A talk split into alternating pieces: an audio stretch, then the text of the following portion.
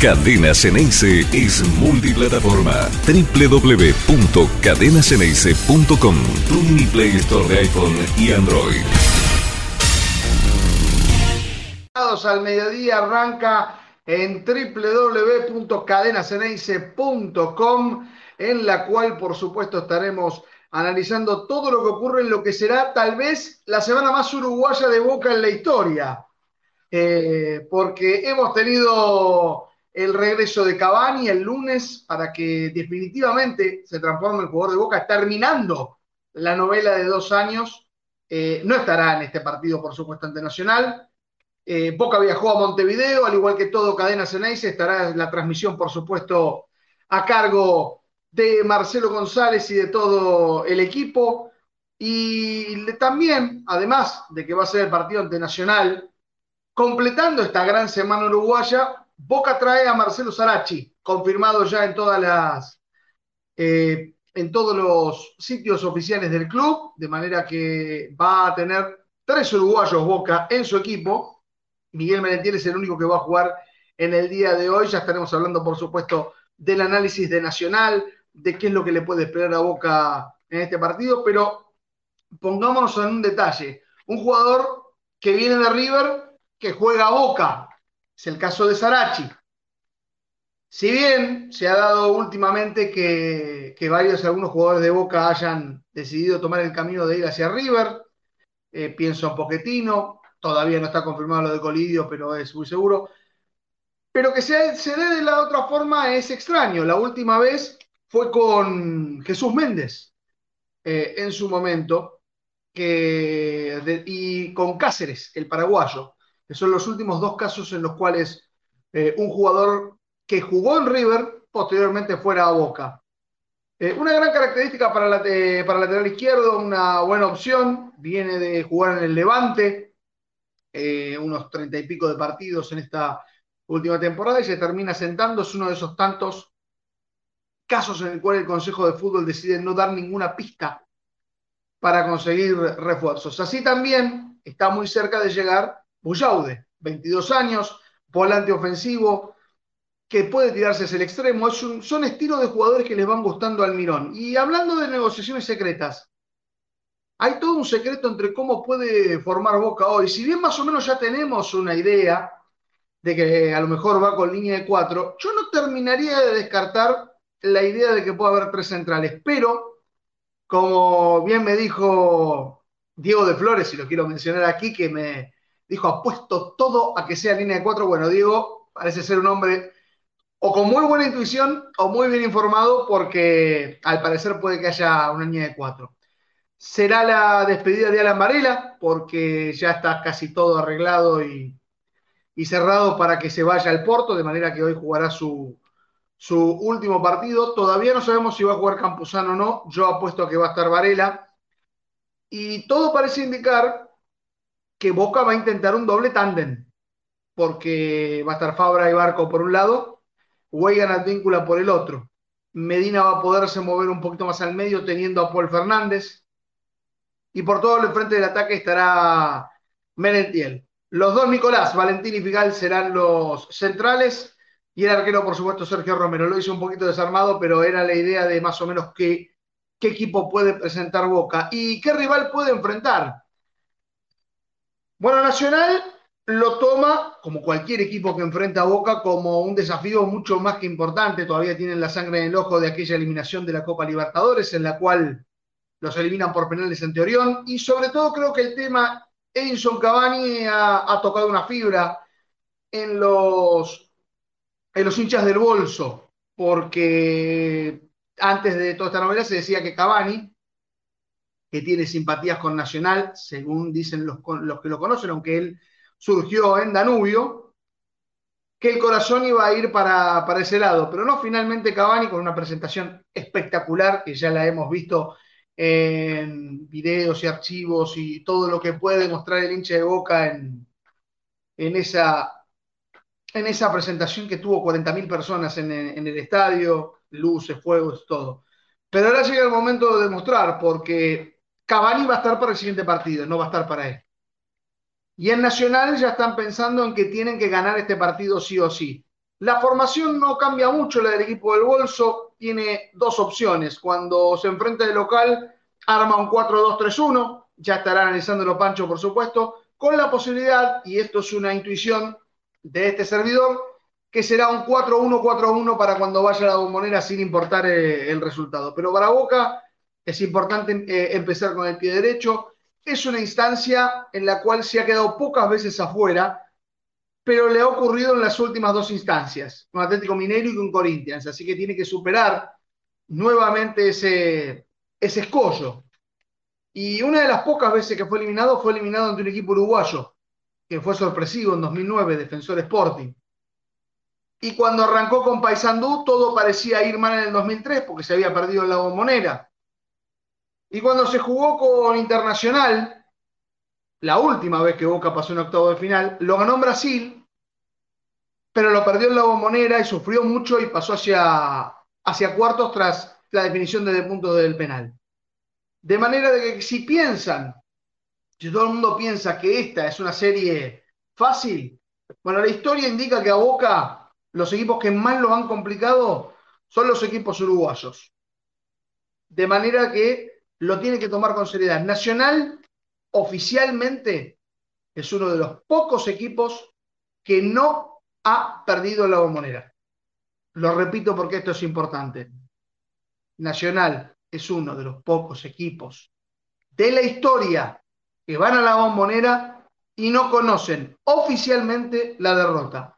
También hay una historia de, de amistad, que bueno, creo que ya ha quedado un poquito en el pasado, teniendo en cuenta que Nacional fue el rival por el cual Boca jugó su partido inaugural en la bombonera cuando no era la bombonera, cuando era el estadio de Bransen allá por 1924, fue ese primer partido con Nacional, ahí sí Boca ganó, pero tengamos en cuenta que es un amistoso. Algunos conocidos que van a tener de Nacional, nombres que les van a sonar. Eh, Diego Zavala, el ex Unión Vélez, estará ahí como, como enganche. Diego Polenta, el central, que supo estar en Unión cuando Munúa estuvo por allí. Y por supuesto, Torito Rodríguez, eh, volante que supo estar por Independiente. Esos son algunos de los nombres conocidos. Nacional prácticamente cambió todo su equipo hasta hace un año, salvo Alfonso Treza, que, que es de allí.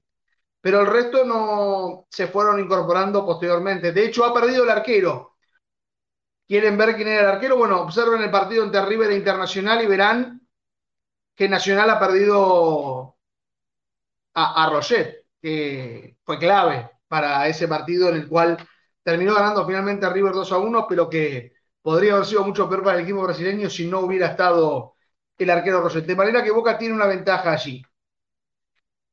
Viene de un invicto prolongado de siete partidos. Yo creo que el Ceneice está en un buen momento con el Mirón, como comenzando a comprender, y además ahora le han llegado los refuerzos.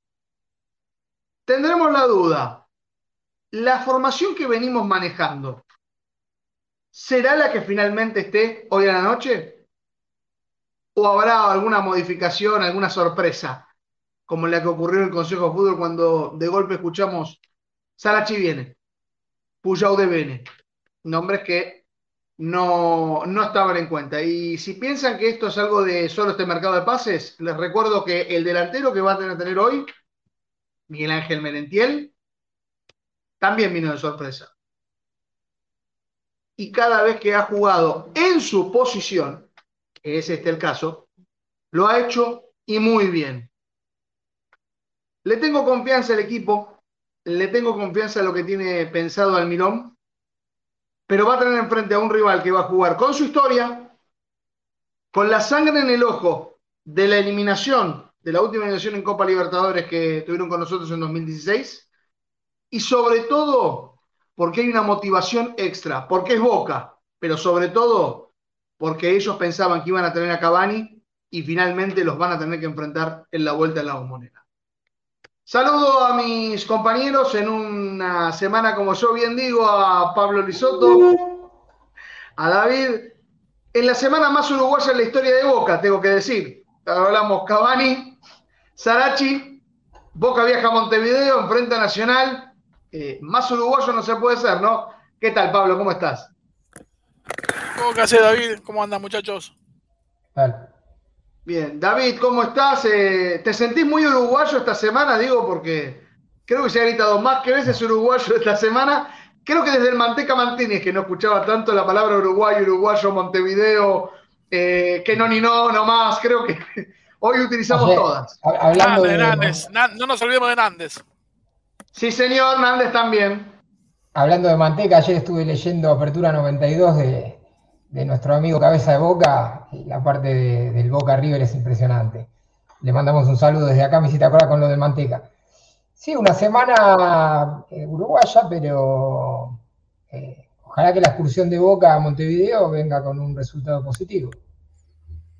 Sabes que, eh, como suele decirse, viste que suele decirse que en la Copa es incómodo jugar contra rivales del mismo país, que, que prefiere evitarlo porque puede pasar cualquier cosa. Y yo creo que con los rivales uruguayos es parecido, ¿no? Que tanto los uruguayos como los argentinos preferirían evitarse eh, en la Copa porque no dejan de ser clásicos.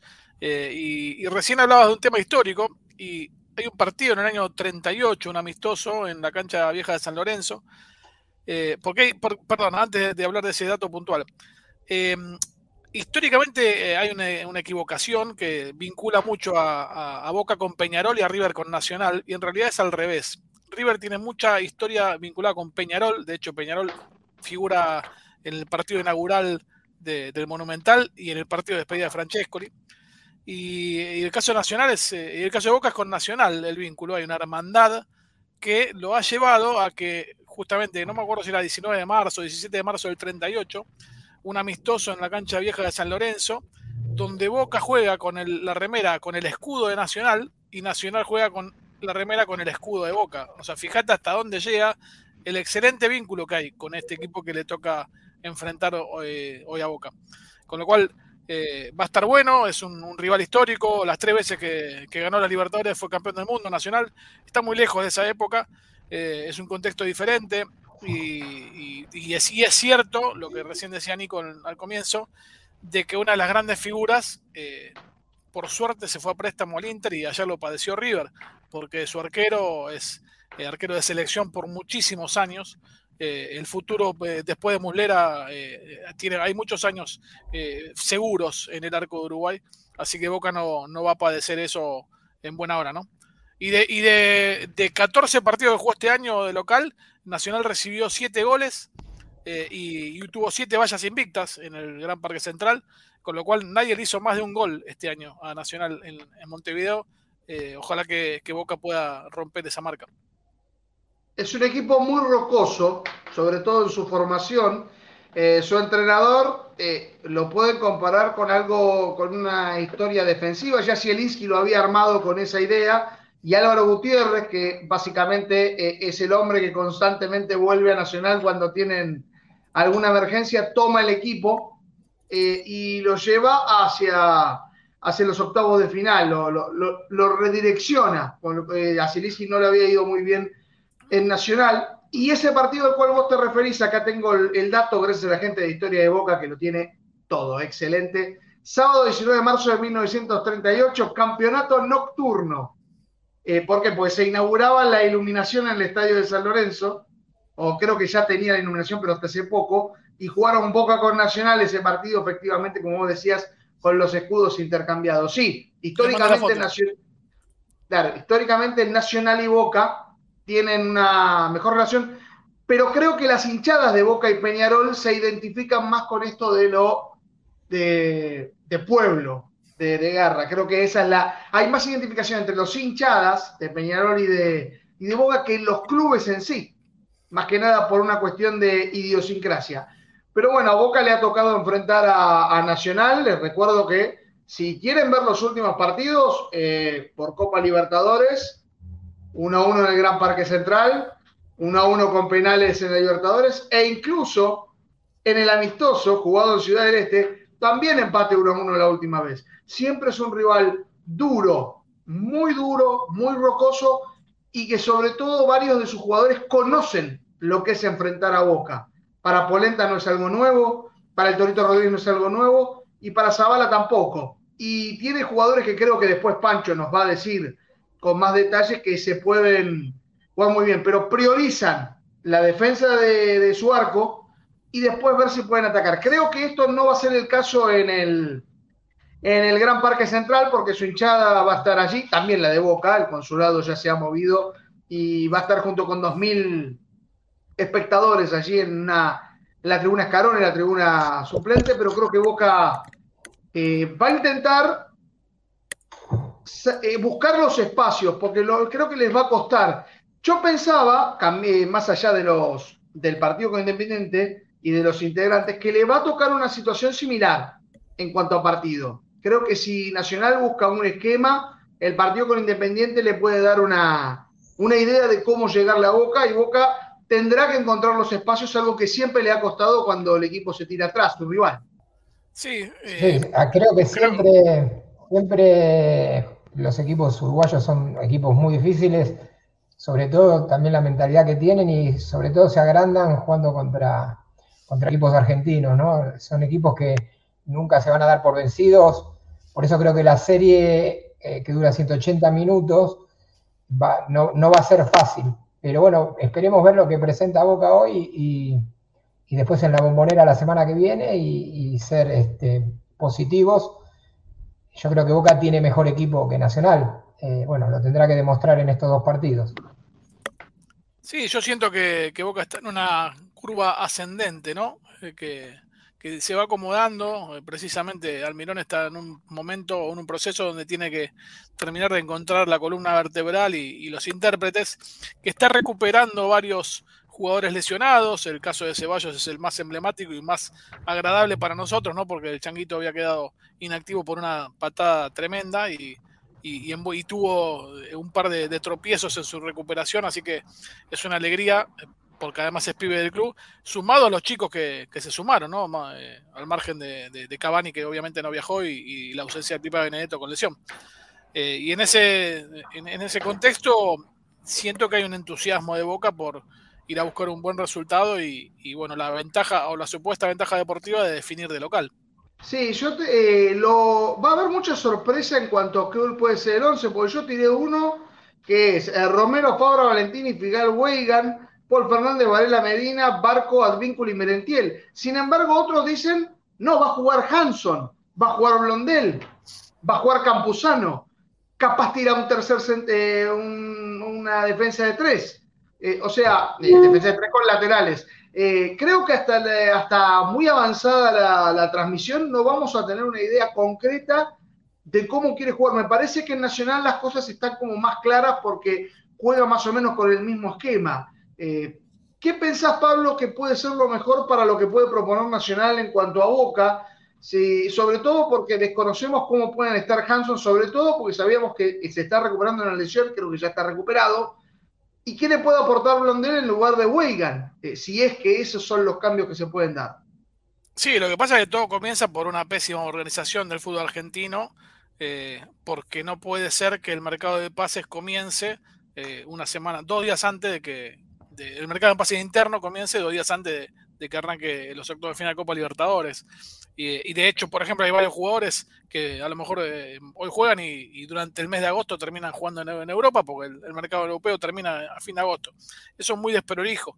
Eh, y en ese contexto a mí me, llama me llamaría mucho la atención, pero eh, lo digo desde el más absoluto desconocimiento, que jugadores que nunca vistieron la camiseta de Boca debuten en una eh, circunstancia tan importante, ¿no? Porque no deja de ser el máximo objetivo de Boca en el año. Eh, y, hay que ver, sacando a Cavani, que obviamente es una estrella internacional y no hay ninguna duda de que no le va a pasar la camiseta, yo no sé si es un partido para que debute Blondel, ¿me entendés? Al margen de todo lo bueno que puede hacer como jugador. Es una, responsabilidad y una presión muy importante. Eh, y sería tocar demasiado el, el equipo, ¿no? Eh, incluso aunque Blondel sea mejor futbolista que Weingand, ¿no? Eh, distinto Campuzano ya conoce lo que juega en Boca eh, y que incluso hasta te diría que podemos llegar a ver con Almirón la versión Campuzano de comienzo de 2020, ¿no? Con Miguel Ángel Russo. pero me llamaría mucho la atención que, que, que, todas las figuritas nuevas que cayeron en la última semana a Boca salgan a jugar hoy. No lo veo desde el comienzo. incluso me parecería muy arriesgado obviamente, vuelvo a repetir, desde el más absoluto desconocimiento y quizás debutan todos hoy, la rompen todos y, mañana estamos hablando de, un buen resultado de Boca. David, ¿vos pensás que es el momento para poner los jugadores nuevos, los refuerzos? ¿O puede que sea algo, algo arriesgado el jugar con Hanson o con Blondel que todavía no, no, no, se, han, eh, no incorporado en este, en este ciclo del Mirón, sobre todo cómo, cómo puede jugar el Ceneice? Y mira, coincido con lo que estaba hablando Pablo. Me parece que es una competencia muy importante como para que debuten así en seco, ¿no? Sin, sin haber eh, jugado otros partidos. Eh, recuerdo otros debuts en Copa Libertadores que tampoco fueron muy buenos. Generalmente le cuesta al jugador adaptarse a un nuevo equipo. Eh, me parece que no es, no es momento como para ir improvisando. Yo iría a lo seguro y, bueno, y Boca ahora tiene eh, una semana más después para, para, para, hacer jugar a, a, estos jugadores.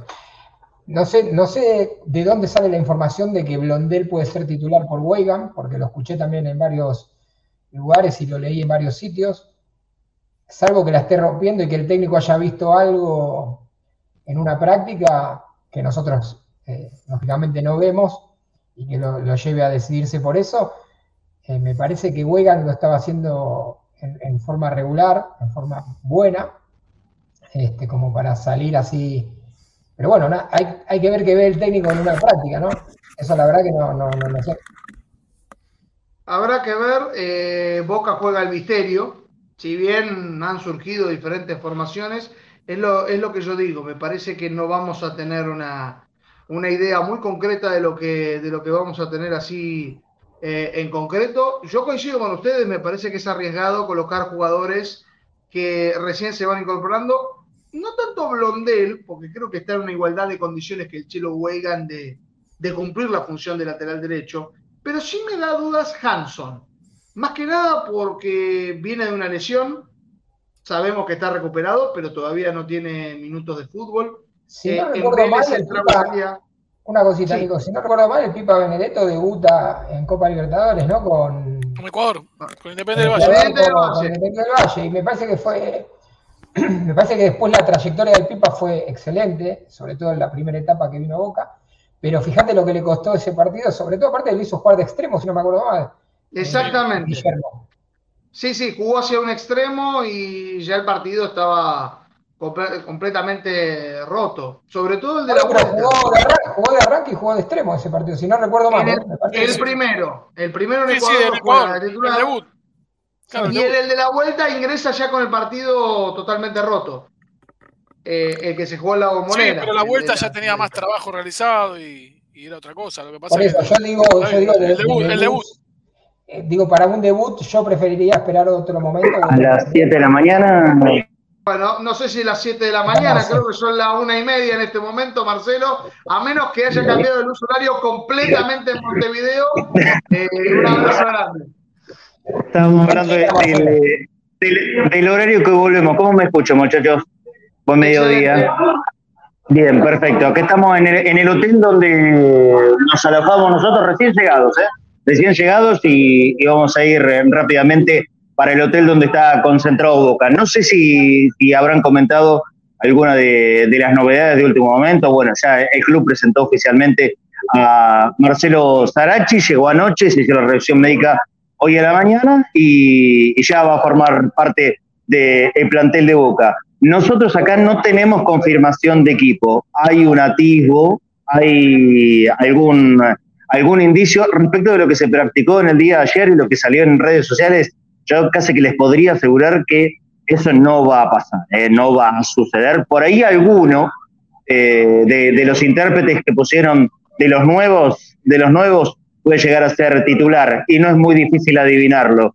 Eh, Lucas Blondel, el lateral derecho, tal vez sí sea una de las posibilidades de los que juegue como titular hoy. Sin confirmar, pero sin confirmar en absoluto. El equipo yo me juego a que puede llegar a ser algo parecido a esto. Romero, Blondel como lateral derecho, Figal, Valentini y Fabra. En la mitad de la cancha, Paul Fernández, Varela, que va a jugar.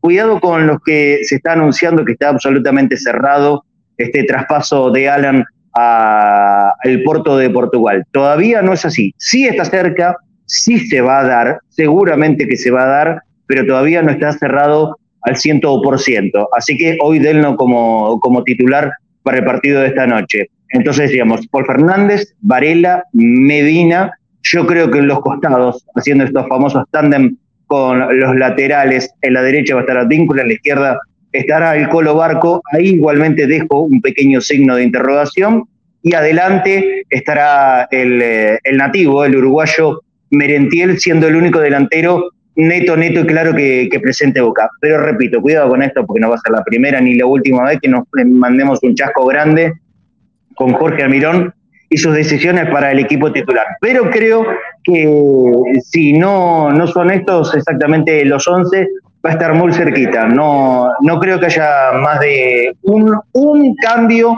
o dos respecto del equipo que, que di recién. Eh, ¿Me estoy olvidando de algo importante? No, no, no, por ahora de, nada importante. Esto es lo que tenemos para contar de Montevideo. Si en un ratito, y todavía seguimos al aire, nosotros eh, llegamos al Hotel de Boca y, podemos contarle alguna cosa último momento, obviamente que, lo diremos, Nico. Perfecto, seguramente también te estará recibiendo el consulado de Uruguay, que está más que emocionado de recibir a Boca. Ya lo hemos escuchado de ayer. Eh, sí, estábamos dando, sobre todo que hablamos de que esta es la semana más uruguaya en la historia de Boca, porque si hablamos de que el lunes fue presentación de Cavani, Boca viajando a Montevideo, enfrentando a Nacional, y ahora la presentación de Sarachi, que decíamos es el, último jugador que jugó en River estando en Boca, algo que no ocurría desde Jesús Méndez y Julio Cáceres, como novedad. A, ver, ahí está. A ver, ahora. Ahora sí, ahora sé que bien. Es, verdad esto. Sí, sí, bueno, un detalle. Yo, la verdad, ya con estas cuestiones eh, de jugadores que pasaron por River o que dicen que son hinchas de River, a mí me da exactamente lo mismo. Son profesionales, lo tengo clarísimo y, y, es un detalle simplemente menor. Si quieren, vamos a ir saliendo del hotel. Mira, estoy con, con los muchachos, estoy con Fafi, acá de un lado, con Seven Fanzón del otro todos alojados en el mismo hotel, así que eh, si quieren vamos a hacer este, este tour por Montevideo yendo hacia, hacia el hotel de Boca y, esperando cómo está la, cuestión ahí en, ese sector. Entiendo que muy tranquilo, ¿eh? muy tranquilo. Se, se, quedó, se quedaron representantes de Boca para eh, recibir al uruguayo Marcelo Sarachi, que como decía hace un ratito, eh, llegó anoche, anoche tarde, así que todo se va acomodando a poquito. Mm, tal cual ayer mostrábamos en los videos y también se, anunciaba a través de esta, esta red social que es manejada por gente del Consejo de Fútbol, está muy cerca y sigue estándolo Ezequiel Bullaude. Son operaciones que no se cerraron, pero en estos días, en estos días, no sería de extrañar que, que no solo se, termine anunciando lo de Bullaude, sino alguno más. En, eh, el último ratito eh, surgió el nombre de Palomino. Ya va, en realidad se viene especulando con Palomino desde hace un tiempo largo. La insistencia por tener un central, ¿no? Que este es un pedido de, muchos hinchas de Boca, tal vez haya, haya llevado a, a, esta, a esta búsqueda, que yo estaba convencido que se iba a hacer pero no para estos octavos de final de la Copa Libertadores. En estos octavos se iba a anotar Anselmino y se lo, se lo anotó. Sí, ahí ya se va perdiendo la imagen. El nombre que nosotros no tirábamos era el de José Luis eh, Palomino, al central tucumano, que tiene 33 años. Acá estoy tratando de buscar alguna data más. Metro 90 para él.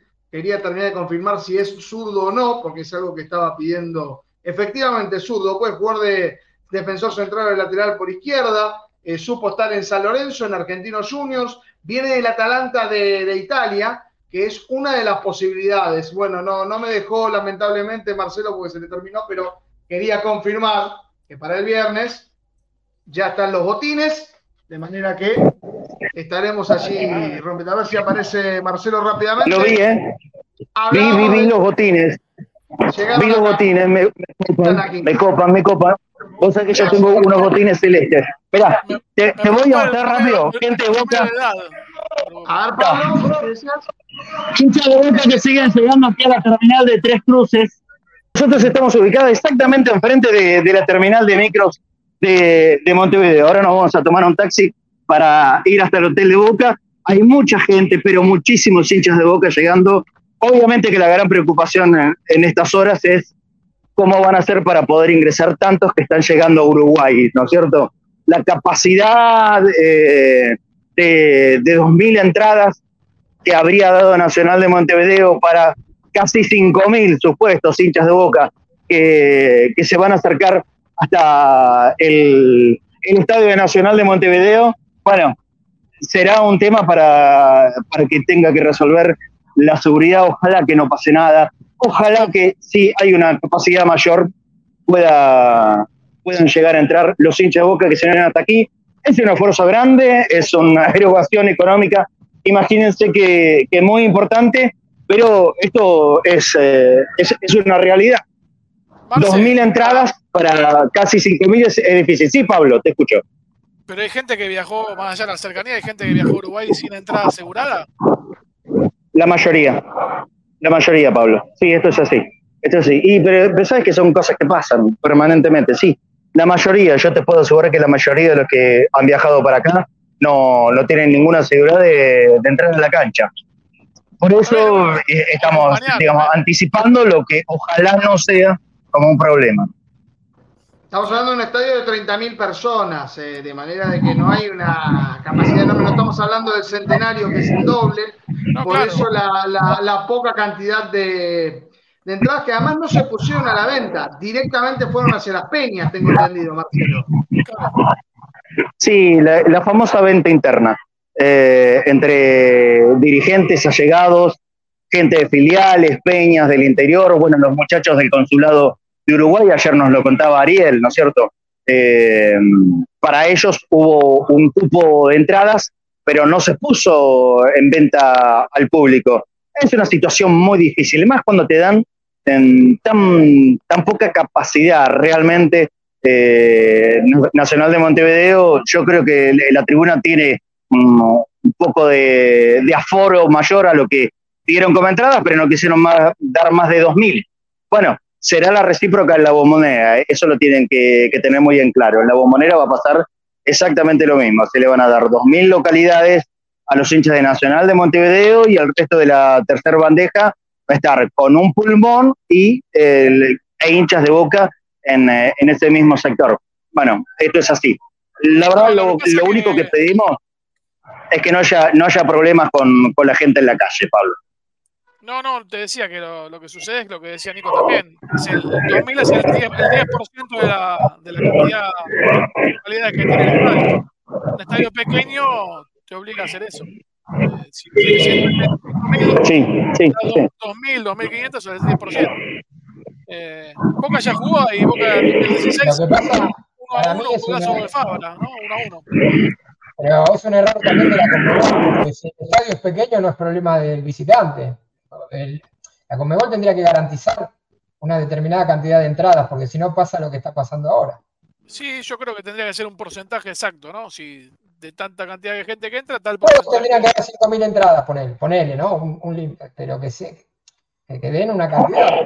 Que, ah, pero a ver. Pequeño, a un equipo grande como Boca le queda chico ese estadio. Entonces, ese también es un problema, un déficit de la, de la organización, ¿no? Sí. El tema para mí, el concreto, son dos cosas. Una, eh, que normalmente estos partidos se juegan en el centenario, pero ustedes saben que los clubes cuando tienen su, su, estadio propio prefieren utilizar su estadio y esto es normal. El Gran Parque Central es un estadio chico, eh, es uno de los estadios donde se jugó el Mundial de 1930, tiene su, bien, tiene Nico, su historia y Boca ha enfrentado una sola vez. Sí, David. Pero está bien, vos decidís jugar en un estadio con 30.000 personas, está perfecto porque defendés tu localidad. Pero no por eso le tenés que dar menos entradas al, al rival. Ahí me parece donde está el error. Creo que es algo que va a ocurrir recíproco de un lado y del otro. No vamos a ver más de 2.000 hinchas de Nacional en la bombonera. Y teniendo en cuenta que aunque le dieran 1.000, 2.000, 0, creo que la bombonera estaría totalmente repleta. Mientras Marcelo camina por las calles de Montevideo eh, según me decía mi hermano, que fue hace poco a Montevideo, hay que cuidar mucho el bolsillo. Eh, es una ciudad incluso más cara que Santiago, Montevideo en este momento, de manera que, habrá que habrá que andar cuidándose con, lo, con, los gastos, sobre todo. Pero bueno, Lo importante es que Boca va a jugar en el Gran Parque Central. Si uno escucha a los periodistas uruguayos, hablan de que Boca favorito, pero de que no hay que menospreciar la garra, la garra charrúa que pueda tener Nacional. Apuesta mucho a eh, crear un clima hostil de local, eh, tanto dentro como fuera de la cancha. Hostil dentro de lo que es el fútbol, obviamente, de que no se sienta cómodo Boca jugando. Y es algo que, bueno, salvo el partido con Colo Colo, Boca tuvo un déficit. De manera de que, ¿qué equipo nos podemos encontrar eh, teniendo en cuenta de que se hace más fuerte la bombonera, pero todavía no ha trasladado esa fortaleza de equipo cada vez que sale, sobre todo ahora en Copa Libertadores, en un partido que va a ser caliente en Montevideo, ¿no, Pablo? Sí, yo creo que sí, la cancha ya poca ya la conoce, ahí eh, jugaron en el 2016, el día que terminaron 1 a 1 con golazo de Fabra y, y, el escándalo Osvaldo, ¿no? El día que fumó en el vestuario y, fue una noche caótica.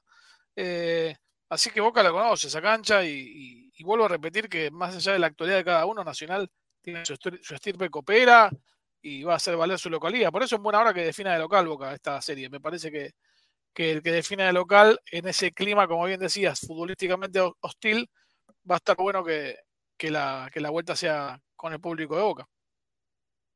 David, ¿qué pensás de un equipo que todavía no ha perdido en la bombonera oficialmente? Es un equipo de, para respetar.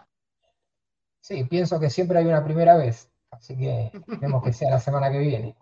Y, con respecto a lo que veníamos diciendo antes, eh, de este clima hostil se estuvieron encargando los protagonistas de, Nacional también de, de, fogonearlo un poquito a través de algunas declaraciones que en lo, personal creo que no fueron para nada felices, ¿no? Mismo Gigliotti estuvo eh, un poco boqueando y bueno, algunos, algunos más también del plantel uruguayo diciendo como que Boca los había menospreciado, no sé si ustedes están al tanto de eso, pero como que Boca había subestimado al rival. Me parece que Boca nunca salió al cruce, que hizo muy bien Boca en no, en no contestar estas declaraciones. Y bueno, esperemos que el equipo hable hoy en la cancha.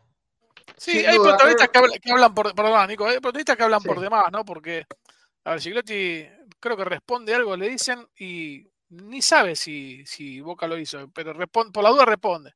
Eh, que creo que es eso el error, ¿no? Eh, sí, pero es un poco eso de calentar un poco el, clima. Me parece que es algo que está jugando. Me parece que el equipo que. Me parece que el equipo que es más débil puede sacar alguna pequeña ventaja de esto, ¿no? Si, el clima es hostil, si el, si el, partido es trabado, si el, si el partido se va para ese lado. Me parece que Boca, por lo menos hasta ahora no cayó en esa trampa. Esperemos que juegue al fútbol hoy y que demuestre en la cancha que es mejor equipo. Y como siempre dependerá del VAR, ¿no? Como pasa desde hace 4 o 5 años. Tendremos terna brasileña, además del VAR, todo brasileño, así que en ese caso después estaremos analizando ese detalle, que por supuesto que está en el VAR, pero creo yo que la gente de Nacional más que nada, al sentirse ellos mismos, lo cual para mí, yo siempre digo, siempre respeto un equipo que nunca perdió la bombonera oficialmente, es de respetar de manera de que esta posición de, inferioridad, yo creo que hay, no sé si inferioridad, pero sí un enojo, sobre todo del hecho de que ellos creían en algún momento que Cavani podía estar en el equipo como lo hizo Luis Suárez eh, también en su momento, y el hecho de que no solamente no haya ido a Nacional, sino que haya elegido el rival que van a enfrentar en octavo final, que es Boca, creo que les da una motivación extra. Y lo va a tener que entender Boca, que cuando contratás jugadores de la talla de Cavani, también te van a intentar estar marcando constantemente los dientes. En Uruguay hablan constantemente de que, bueno, si Boca pasa era lo que tenía que pasar, pero podemos hacer de que Boca tenga un fracaso enorme. Así hablaban los medios. Siempre hay que diferenciar a, los hinchas, al uruguayo que es mucho más tranquilo en sus declaraciones, que a los periodistas que viven de esto, de jugar a, a, calentar el ambiente y en eso también creo que también se prenden los jugadores, sobre todo Gigliotti. Pero también hay que hablar futbolísticamente de lo que se va a enfrentar Boca. ¿Cómo viene este Nacional que pasó de un mal momento con Zielinski a, ponerse a, ponerse en el intermedio un poquito más, un poquito mejor en el campeonato uruguayo, pero que no termina de gustar el estilo de, de Gutiérrez y piensan que no hubo un buen mercado de pases, solamente llegaron dos jugadores importantes Eh, uno de ellos tiene 38 años, que viene de, la Real Sociedad, y el otro es Gabriel Báez, el lateral argentino, que seguramente será titular. Para todo esto y mucho más, no sé si está Pancho con nosotros para hacer el análisis detallado, pormenorizado, de lo que va a ser el partido ante Nacional y qué es lo que tiene el bolso entre manos para este partido. Pancho, ¿cómo estás? Hola chicos, buen mediodía, un placer estar con ustedes como siempre. Bueno, Boca es una caja de sorpresas, pero me parece que Nacional está un poquito más definido, ¿no? Sí, sí, la verdad que teóricamente ya está casi confirmado el equipo de Nacional. Tiene algunas bajas, bueno, ayer por ejemplo vimos a Roget eh, atajando en Inter, lo cual ya es una baja muy importante para Nacional, un arquero de los mejores de Sudamérica que atajaba a Nacional y hoy se fue, eh, lo van a tener que reemplazar. Después eh, se fue Cándido y bueno, Fabián Noguera, el ex estudiante, que venía, de hecho es el que más goles hizo en esta Copa, hizo dos goles, se, acaba de, ir de Nacional, rescindió contrato, se va a Arabia, así que tiene un par de bajas ahí, pero, pero yo creo que es un equipo que se va a confiar en su localía en este 2023. Ha jugado 14 partidos ahí de local y ha ganado 11, empató 2 y solamente perdió uno, lo perdió con Fénix hace poco así que es un equipo que se hace fuerte de local y teniendo en cuenta que Boca muchas veces no tiene esos buenos partidos de visitante, es quizá lo que, lo que hay que preocuparse, que Boca no tenga de esos días malos de visitante y que Nacional lo tenga bueno para que te complique la clasificación.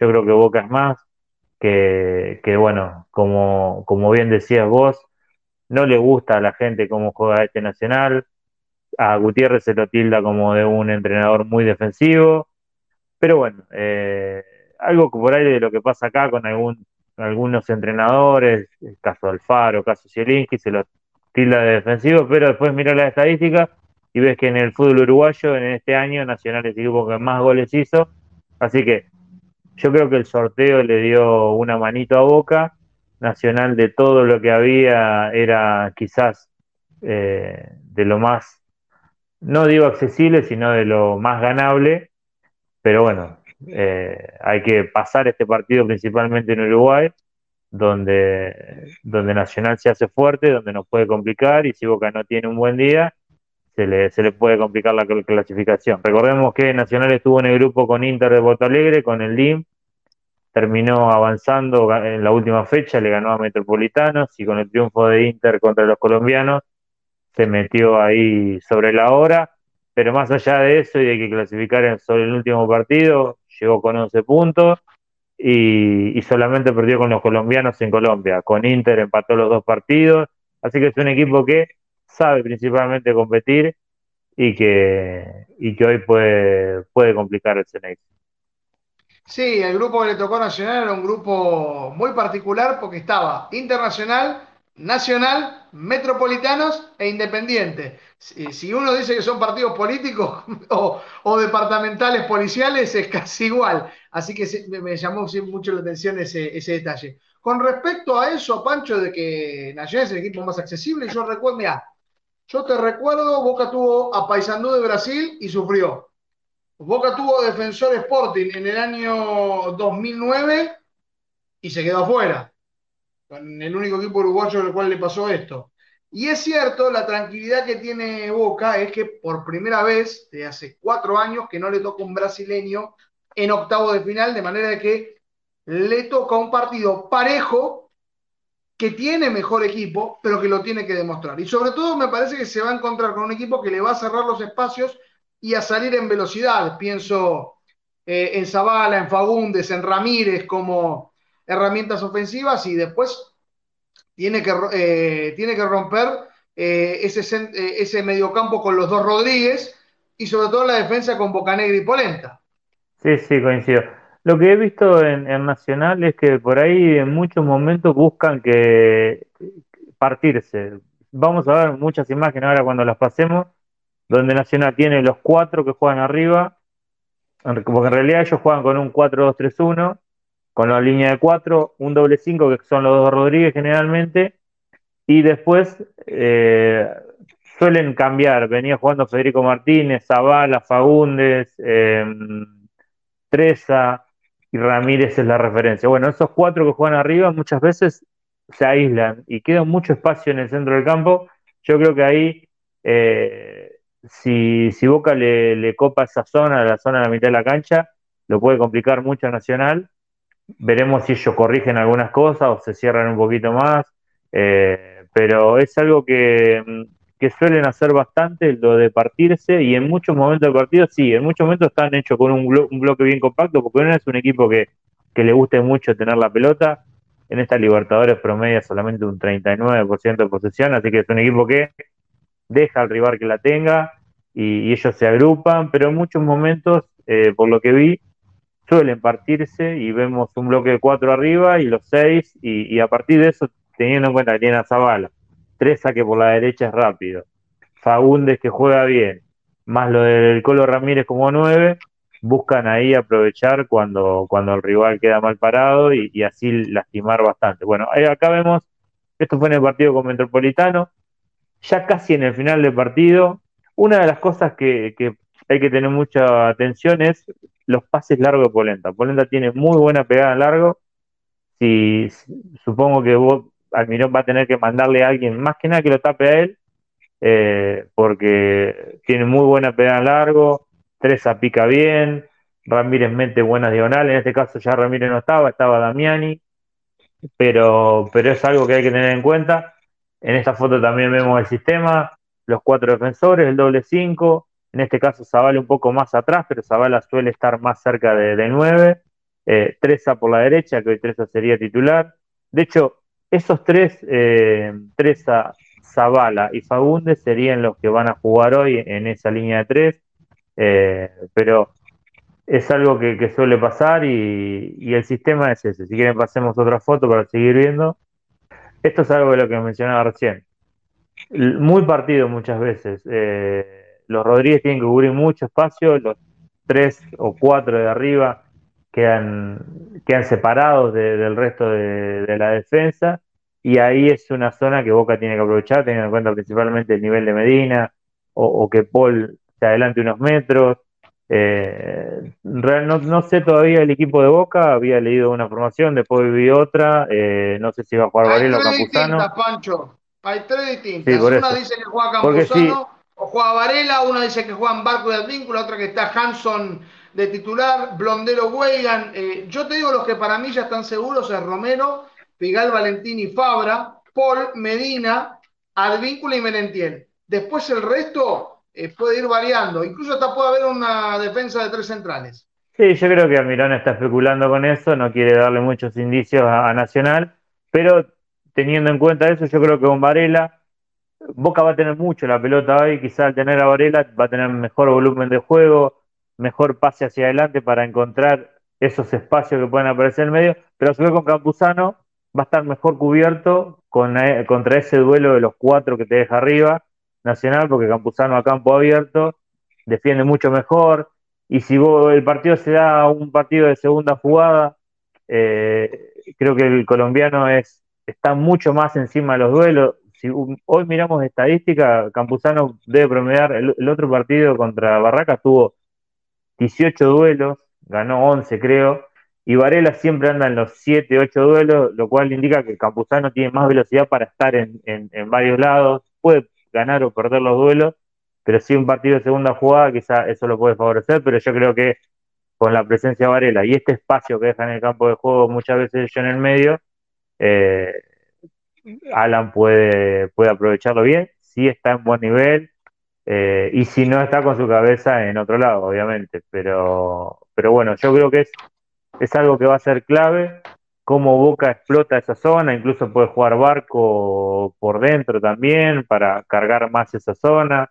Eh, yo creo que Almirón lo tiene muy bien estudiado, esa es una de las diferencias que yo veo con Almirón con respecto a otros entrenadores que teníamos. Todos estos análisis que yo hago eh, yo creo que Almirón lo hace mucho más todavía, entonces sabe explotar mucho más la, la falencia que tienen los rivales y, eso lo puede explotar. Si quieren, sigamos con otra foto. Antes de esa foto quería despedir, por supuesto, a, a David Vázquez y agradecerle, por supuesto, todo este momento. Seguramente él estará haciendo el análisis, así que lo, seguramente ya, ya tuvo que retirarse, pero le mandamos un abrazo grande. Pancho, vamos con la siguiente vía positiva. Sí, sí, bueno, esto fue en el partido con, con Inter de Porto Alegre. Eh, en este caso vemos una especie de 4-4-2 con Zavala acompañando a Ramírez, pero es más o menos eso el equipo. El equipo puede pararse en 4-2-3-1, en 4-4-2 sin pelota o en muchos momentos en 4-2-4 partido porque a ellos no les interesa tener la posición, entonces no les interesa tanto tener pase entre líneas y esas cosas, quizás se preocupan más en la segunda jugada para jugar directo, eh, pero este partido, recuerdo con, contra Inter, Nacional lo empata 1 a 1, pero tuvo varias chances claras y, no, no, pudo marcar, así que es un equipo que demuestra que de local eh, te puede complicar. En este caso estaba, eh, estaba Martínez jugando, pero hoy no jugaría, hoy jugaría Treza en ese lugar.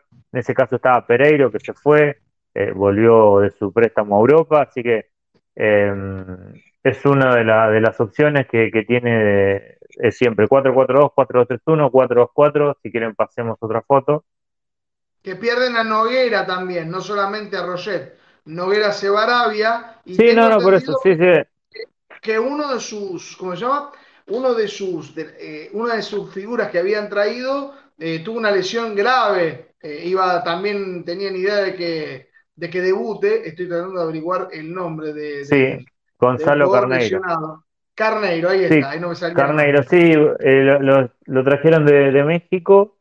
Eh, tuvo un buen paso por Liverpool hace poco en, el fútbol uruguayo y era quizá uno de los jugadores que por ahí le generaba un poco de ilusión. No iba a ser titular hoy, pero, pero bueno, era una expectativa que tenía generada y tiene una lesión, pero tiene que estar 45 o 50 días fuera, así que no va a poder jugar contra Boca. El otro que llegó es eh, Gonzalo Castro, pero ya tampoco todavía va a jugar. Así que el único de los refuerzos que juega sería, eh, sería Baez, que estaba en Cerro Porteño. Después tuvieron la pérdida de Roget, de, de Noguera. Em, así que bueno, veremos cómo, cómo lo afronta, pero bueno, eh, tiene un par de jugadores buenos, sabemos lo que puede hacer Zavala, el Colo Ramírez es un gran goleador, Boca lo quiso hace poco. Eh, todavía no se ha le dado el gol en la Libertadores, pero no sea cosa que hoy justamente se destape, porque en la Liga Uruguaya hizo muchos goles. En la Libertadores todavía tuvo varias chances y no ha podido, así que ojalá que no sea hoy el día que, se destape, porque sabemos que, tiene mucho gol. Ese doble 5 del Torito Rodríguez con, con Jonathan Rodríguez, que mete mucho, que puede jugar también. Eh, el otro día contra, contra Cerro Largo fue clave Treza, que es muy rápido para ir por la derecha y, le mete muchas ganas, así que tiene un par de jugadores que, te pueden complicar. Y después el 10, Fagundes, que hizo el gol el otro día con Cerro Largo, un poco irregular, pero tiene talento y, si está inspirado te puede llegar a complicar. Bueno, esto fue en el mismo partido contra Inter. Otra vez vemos la imagen de los cuatro de arriba muy separados del resto. Eh, como que Nacional muchas veces se parten seis para defender y, cuatro más arriba. Muchas veces también bajan los dos que juegan por afuera, pero es algo que, que les suele pasar. Acá vemos que el lateral izquierdo de Inter está casi, libre solo. Eh, así que es algo que hay que tratar de aprovechar cuando Nacional se estira y va a buscar la segunda jugada ganársela y atacarlos eh, por el centro, con Medina, con Paul, con no sé si jugará Hanson o Barco, cerrándose para, para generar esa, superioridad ahí. Esa me pregunta, Pancho, si vos tuvieras que, habiendo analizado este equipo y teniendo en cuenta la, inactividad por lesión de Hanson, ¿vos te la jugás con él? Mira, si yo estuviera en el lugar de Almirón, para mí tiene a Ceballos, no hay otra, ni, ni Barco ni Hanson, es el changuito Ceballos, o sea, yo creo que para cualquier rival es una preocupación mayor. Si Hanson está bien, yo creo que puede servir mucho porque Hanson juega abierto, pero sabe cerrarse muy bien y jugar entre líneas, entonces él le podría ganar muy sencillo a la espalda del doble 5, porque el doble 5 seguramente va a estar ocupado en Medina y Gol Fernández, van a saltar un poco a ellos, y si alguno de los que están afuera se cierra, porque yo no veo a Víncula cerrándose tanto para, jugar entre líneas detrás del doble 5, pero Hanson sí lo puede hacer. Creo que Barco obviamente también lo puede hacer, pero más allá de eso yo me gustaría que juegue Ceballos. Eh, pero sí, si, si Hanson está bien, los puede lastimar cuando se cierran. Vélez lo hacía muy bien, juega muy bien entre líneas, sabe encontrar bien los espacios entre líneas, sabe ocupar bien de la zona detrás del 9 y, seguramente los lo podría lastimar. Pero bueno, cualquiera de las tres opciones no, estaría mal. Eh, bueno, acá vemos otra imagen que en realidad es la misma de, de la foto pasada, algunos segundos después, pero donde ves eh, los espacios y, si, y, en la foto anterior ya era unos segundos después y los cuatro de arriba seguían estando ah, descolgados. O sea, no por momentos no se preocupa tanto el Nacional. Quizá Nacional lo que está esperando es que esa jugada termine mal por el rival para después eh, atacarte en la transición. Y ahí eso es donde Campuzano por ahí tendría una ventaja con Varela. En ese sentido es mejor.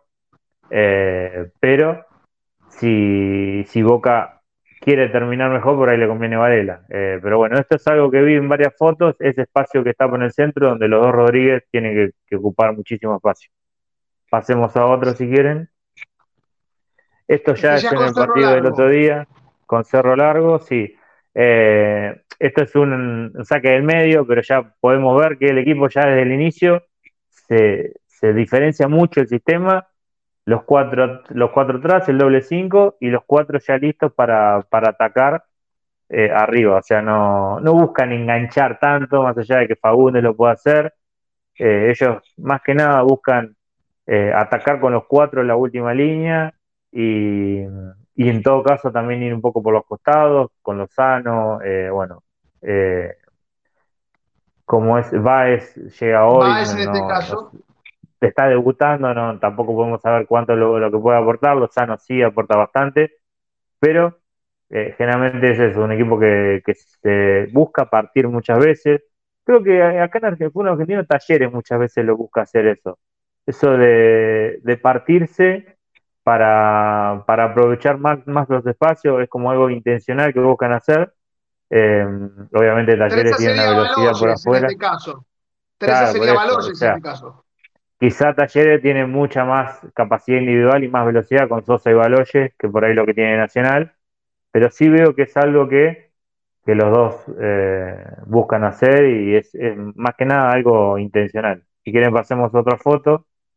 Esto también fue en el partido con, Cerro, eh, más que nada para ver el, sistema, siempre el doble 5, los tres que, y los cuatro van por arriba, pueden moverse un poco en la posición la línea de cuatro, más o menos lo mismo, si quieren pasemos a la otra, que es un poco quizá más como, como ataca eh, Nacional en muchos casos. Ahí vemos el doble 5 de Rodríguez, el otro día jugó Elguera, no, no jugó Jonathan Rodríguez, y después ahí pisando cerca del área están los cuatro que juegan arriba y los dos laterales que, se suman al ataque. Em, en ese caso era eh, ¿Quién jugó? Ah, Lozano, jugó por izquierda ese día y Morales jugó por la derecha. Después eh, Fagundes, eh, Ramírez, Martínez y Teresa bien por la derecha, porque es un equipo que cuando puede atacar eh, en posicional busca cargar bastante el área, así que, mm, hay que hay que tratar de defenderlos bien y ocupar bien el área porque siempre te pueden complicar creo que ya no hay más imágenes. Ah, sí queda esto en el partido con Metropolitanos también. Otra imagen que ves donde están cuatro, los cuatro arriba prácticamente líneas, en este caso más subido Lozano lateral derecho, el doble 5 con un poquito más suelto Rodríguez, pero bueno, es algo que, vamos a ver bastante hoy. Un equipo que va a buscar en muchos momentos con algunos pelotazos largos, cargar la segunda jugada, y, que en muchos momentos podemos llegar a encontrarlos mal parados y desprotegidos en, el centro del campo, porque, porque, bueno, como dije recién, solamente lo cubren dos y, suele estirarse bastante. ¿Son de juego aéreo en este caso, Pancho, eh, de la jugada preparada? Porque estoy pensando en jugadores como Bocanegra, Polenta, el Torito Rodríguez, Zavala que tiene buena pegada. Eh, no sé cómo va de arriba el Colo, el Colo Ramírez, pero estoy pensando Mira, yo creo que también. Al perder a Noguera han perdido mucho. O sea, Boca Negra no era un lateral derecho, no lo recuerdo por tener un gran juego aéreo. Polenta sí gana, tiene mucha fuerza, pero tampoco es tan alto. Eh, sí, el Colo Ramírez puede ganar, pero no, no sé si es un equipo que me preocupe demasiado. Eh, está en el juego aéreo. Después sí, obviamente, los equipos uruguayos siempre tratan de trabajar bien la pelota parada, pero no es un equipo que tenga tanto altura ni ningún especialista. Ya al perder a, Novera, seguramente han perdido bastante. Bueno, esta es la probable formación. Chazo en el arco sería el, reemplazo de Rochet. Contra Cerro Largo, a pesar de que no nadie confiaba en él, muy buen partido, sacó varias pelotas bastante buenas. Eh, Lozano lateral derecho, Bocanegra y Polenta los centrales, Baez lateral izquierdo, los Rodríguez en el doble 5, Jonathan y Diego, por la derecha Treza, Zavala más libre, Fagundes por la izquierda y, y el Colo Ramírez como el 9. Perfecto, un informe completísimo. Vamos a jugar un poquito, Pancho. Tenemos que hacer nuestro equipo de boca. Tenemos las armas. Yo si te adivino tu pensamiento, pienso que va a jugar Romero, que jugaría con Weigan y no con Blondel, con Figal Valentini, Fabra, Varela, Medina Fernández, Advíncula Merentiel, pero Ceballos algo así. Sí, no, yo creo que pondría a Blondel.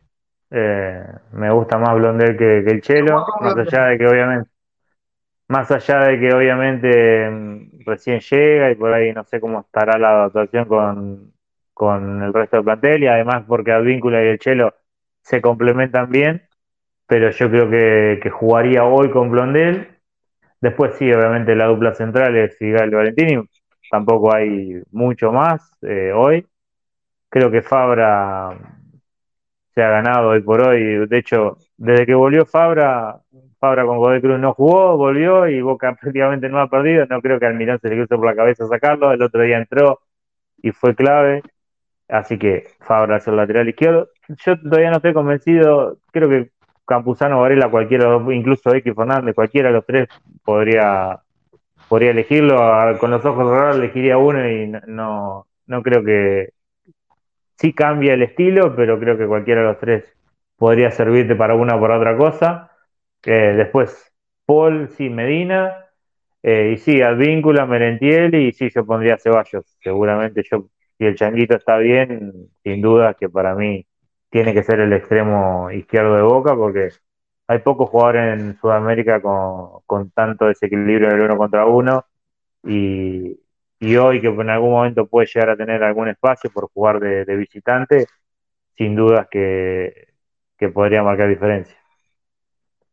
Bien, aquí decía Rodrigo que más que nada lo que busca en Nacional es ganar la segunda pelota, más que nada hacia, hacia los centros. No sé si vos coincidís con ese, con ese análisis que está haciendo uno de los, no, no, es que sí, es que, es que yo creo que eso de partir eh, el equipo en dos, con dejando cuatro arriba, tiene que ver mucho con eso. Eh, por ahí buscar en largo, no sé si tanto pelotazo, porque Polenta no mete pelotazo, Polenta prácticamente mete pases largos, eh, tiene mucha precisión en sus pases, entonces a partir de eso, quizá ataca 4 contra 5 y, y ganás la jugada, segunda jugada y podés, podés lastimar a los rivales, porque eh, quizá hoy Paul Fernández y Medina salten a presionar al doble 5 y entonces Polenta busquen largo a, los cuatro que van a jugar más arriba para, tratar de ganar la segunda jugada con, Ramírez, con Zavala, con Fagundes o, con la velocidad de Treza y a partir de eso a, atacar. Eh, no en superioridad, pero sí más o menos en igualdad a, a los de arriba. Así que eh, por eso quizás si juega Campuzano no está mal, porque Campuzano, como dije hoy, gana más duelos que Varela por partido, e incluso por arriba, más allá de que no sea tan alto, suele ganar también. Eh, pero bueno, como dije recién, juegue cualquiera de los tres que juegue como cinco, eh, le va a venir bien a boca y, no creo que, que se note tanto si juega uno u otro. Sí, pensaba más que nada en la salida de Boca jugando en defensa, que va a tener más espacios en el medio campo para poder armar, porque es un equipo que se parte Nacional, pero no sé si Nacional es un equipo teniendo cuatro adelante si puede llegar a presionar esa salida rápidamente como lo han hecho eh, últimamente los equipos que ha enfrentado Boca. No, no, no sé si Nacional es tanto de, presionarte. Me parece que cuando el rival la tiene abajo, trata de guiar la salida para algún lado y, y no, no, no sé si es un equipo de los que más presiona, eh, porque si un equipo, por más que el, que el entrenador quiera recuperar y decir rápido, un equipo que tiene un 39 de posesión es porque no presiona tanto. O sea, si, un equipo no le interesa tener la pelota, pero sí la quiere recuperar para atacar y lastimar, hace que dividas más la posesión. Eh, Independiente, por ejemplo, Zielinski tampoco le interesa la posesión, pero Independiente, dentro de todo, presiona bastante bien, recupera bien, entonces hace que se divida más. Un equipo que tiene 39 de posesión, generalmente si analizás estadística y datos, probablemente no sea de los que más presiona arriba o más recupera arriba. Entonces, yo creo que Nacional va a dejar a Boca que la tenga eh, quizá en algunos momentos sí, cuando el juego esté en el medio repartido, ahí sí se van a partir para tratar de, separar, o, incluso cuando Boca pase esa línea de, los cuatro arriba, los va a dejar arriba para, para recuperar y salir después, pero no, no imagino a, Nacional saliendo muy, muy arriba a presionar, más allá de que tenga jugadores por ahí para, para presionar arriba, pero me parece que Gutiérrez, eh, no sé si le interesa tanto eso. Sí le interesa aprovechar los errores que Boca pueda tener en el medio para ahí sí contra, contraatacar, pero, pero no sé si tanta presión. Completísimo, Pancho, el informe, como para que tengamos una idea del rival que va a enfrentar Boca, el clima que va a tener, pero sobre todo las disposiciones tácticas que se puedan tener. Eh, yo capaz para la bombonera, puesto que vos no lo mencionaste en un 4-1-4-1, capaz con eh, el Torito Rodríguez yendo un poquito más adelante o tal vez con otra modificación, pero lo he visto en Libertadores a veces eh, iniciando con ese esquema, no significa que sea el que, el que tenga, pero más que nada eh, es más bien un 4-2-3-1, que es el que viene manteniendo siempre. Sí, generalmente juegan 4-2-3-1. no me sorprendería si jugando de visitante en la monera agregan un volante más, que puede ser Elguera, y sacan uno de los tres de arriba. En ese caso habría que ver si es Fagundes el que sale o Zavala. Eh, Zavala, por ejemplo, el último partido con Cerro Largo fue al banco, así que prácticamente no hay nadie de los, sacando al Colo Ramírez o al Torito Rodríguez, eh, los otros, o Treza por ahí, que Treza viene en buen nivel, los otros pueden salir, así que en la moneda, dependiendo también del resultado de hoy, no me extrañaría que, ingrese por ahí Elguera y que, y que saque a uno de, los de arriba, lo ha hecho. Eh, hoy por hoy generalmente juega 4-3-1, pero eh, podría ser tranquilamente. Pancho, te mando un abrazo grande, muchísimas gracias por tu tiempo y por supuesto todo este análisis, no solamente eh, aquí en este, este programa de Cadena sino también en la, en la página www.cadenacenense.com, ¿no? Sí, sí, ahora en un ratito lo estoy subiendo, estaba terminando de cerrarlo Así que en un ratito ya van a poder ver en la, en la web de Cadena Ceneice el, el, análisis de Nacional, que obviamente tiene más datos y todo lo que puedo dar acá. Eh, pero bueno, un abrazo grande, Nico, y, nos hablamos la próxima. Un abrazo grande, Pancho, y por supuesto, siempre tengo en cuenta ese punto que a mí me encanta, que es el de las claves. Cuando vos armás cuatro o cinco puntitos de las claves en la nota, sí, hoy, hoy... pueden explicar lo que puede pasar en el partido. Hoy eh, me, pasa que al no tener la confirmación del equipo de Boca, se me hace un poco más complicado. Generalmente trato de, al ver qué puede pasar en el partido, pensarlo, pero bueno, al no saber bien cómo va a jugar Boca, incluso una de las claves que puse es Varela Campuzano y poniendo todo ese detalle que, que le mencionaba de qué aporta uno y qué aporta otro.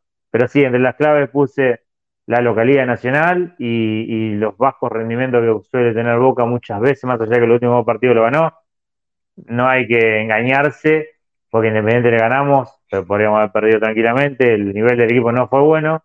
Con Gimnasia tuvimos 30 minutos bastante flojos hasta que hicimos el gol. Creo que Boca eh, de visitante viene jugando mal hasta que hace el gol. Donde hace el gol, el equipo cambia, el rival eh, por ahí se mete más presión, pero, pero bueno, eh, podemos llegar a tener los mismos problemas que tuvimos con Gimnasia en los primeros 30, con Independiente, hoy en Nacional, y si Nacional nos llega a hacer un gol, no sé cómo vamos a responder. Entonces, hay que hacer un partido inteligente y, y estar bien hoy porque, porque no, no siempre va a pasar lo que pasó en los últimos partidos, que el rival erre goles y que nosotros en la primera o segunda que tengamos hagamos el gol y cambiamos el, trámite del partido. Y después otra de las claves que había puesto, el pelotazo largo de Polenta, obviamente, y, me parece que la otra lo, lo, estaba pensando, por eso era lo que me faltaba cerrar de la noche. Listo, cerrarlo tranquilo, vamos a estar por supuesto leyéndolo y gracias a eso tener una idea de lo que puede ocurrir en el, juego. Siempre por eso te lo, te lo tomo como guía. Pancho, te mando un abrazo grande y anda y cerrás a Abrazo, Nico. Abrazo grande. De Pancho nos vamos a Montevideo, donde ya está ubicado Marcelo González, con seguramente las últimas novedades. No sé si ya está en el hotel, allí donde concentra Boca. Exactamente, Nico, acá en el Hotel Hyatt. Boca está concentrado aquí.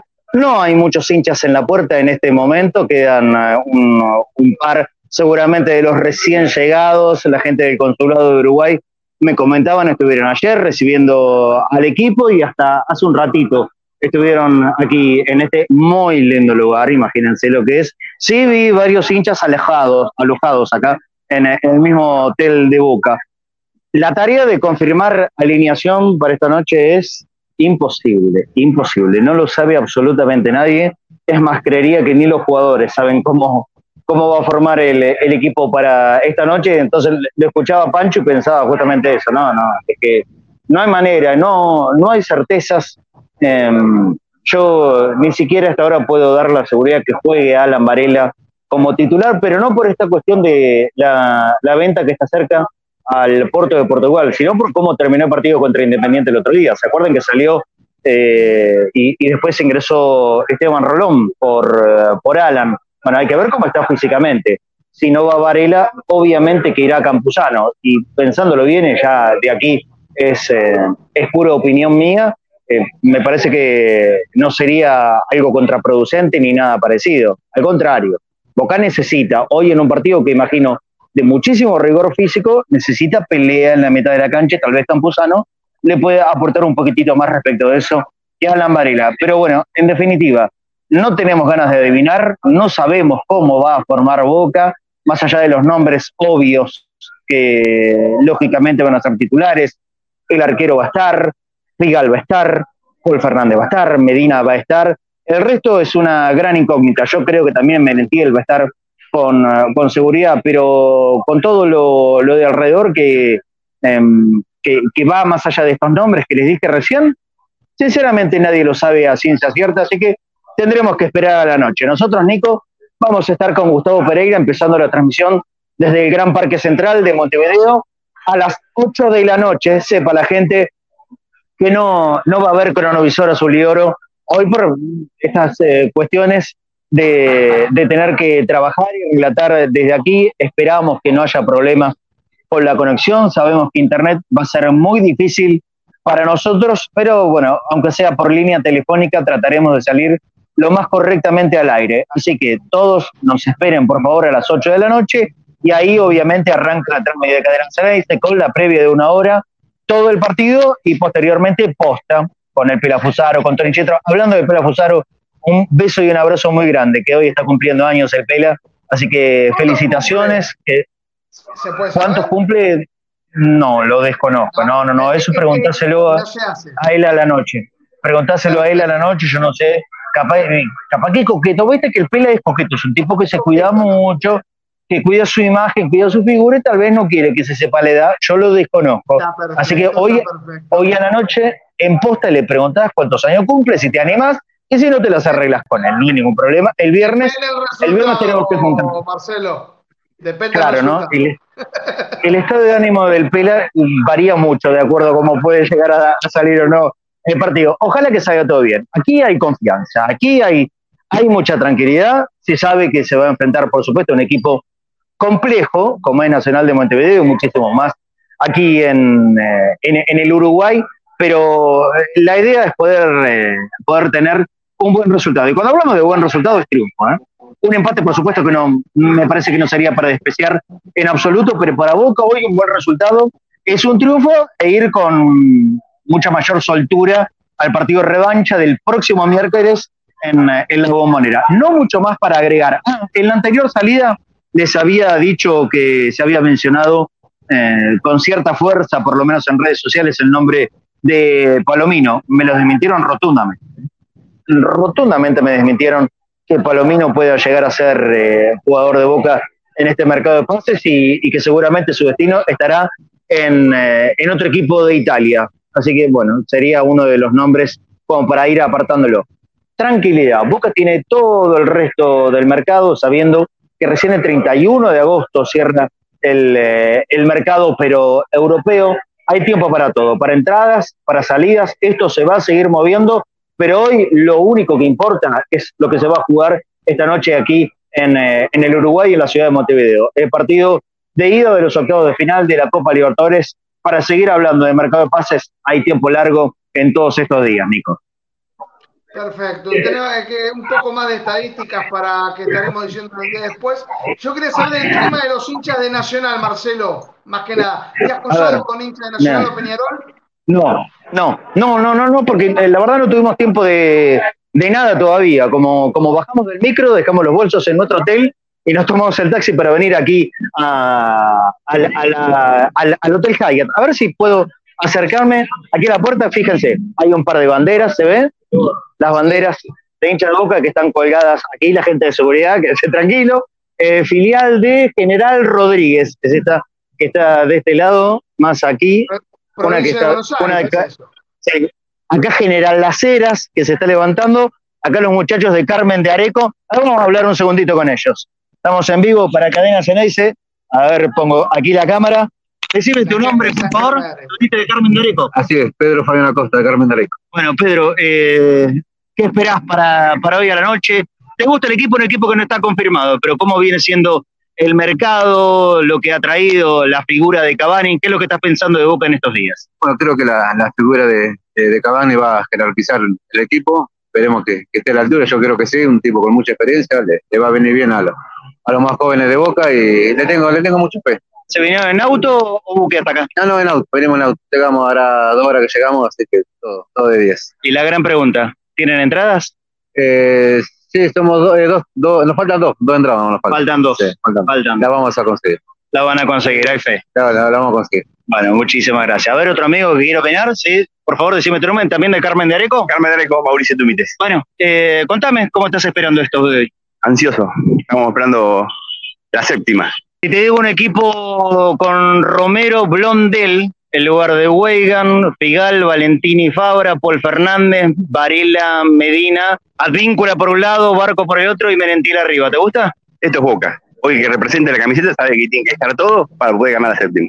Así que los jugadores que hoy estén a disposición del técnico son los que van a dejar la vida por Boca. ¿Estás adentro o afuera de esta noche? Adentro. Adentro, me alegro mucho. ¿Cuánto, ¿Cuánta gente vino de Areco? Eh, cuatro vinimos de Carmen. Muy bien. Dos con entrada y dos a rezar. Alentar mucho, ¿eh? Siempre, a todos lados. muchísimas gracias. Bueno, a ver, hacemos una, una, recorrida más y cortita y te dejo el final del programa a vos, Nico, Nico Teschini. Acá esta bandera de General Las Heras. ¿Hay un muchacho de General Las Heras acá? ¿De Las Heras? Venite, venite, venite por acá. Así, así hablamos con vos. O sea que es, de, es del pueblo de nuestro relator, de Angelita Pérez, General Las Heras. ¿Sí? Amigo tuyo, ¿cómo, ¿cómo es tu nombre? Caló, Caloy me dicen. Caloy, bueno. ¿Te viniste de allá en auto o en, o en buque? No, en auto, venimos con la familia. Qué grande, qué grande. estamos. Están sin entrada. ¿Y cómo vas a hacer? Vamos a ver si, algún dirigente, alguien se apiada de, los pibes que van siempre. Claro, claro. Y supuestamente 2.000 solamente dio Nacional de Montevideo, ese es un gran problema. Un gran problema. Pero bueno, dice que pasaron más de 3.000 personas para este lado, así que vamos, a ver qué pasa. Sí, sí. Y todo con paz. Ojalá que puedan entrar y, que, no haya problemas, obviamente. Soy. Pero si no, ¿cuál, es, cuál, cuál sería una alternativa? No tenés. Otra alternativa no hay, no hay un plan B. Boca no tiene nada de B. No, eso seguro, por eso dije alternativa. Busqué la palabra para que no haya, no haya ninguna vez cerca de esto. Eh, bueno, tratar de ingresar. Bueno, ojalá que lo puedan hacer. ¿Te gusta el equipo? Si ¿Hay posibilidad para hoy? olvídate. Siempre, siempre hay que estar. Tienen la camiseta de Boca, hay que estar. Es así, de Boca.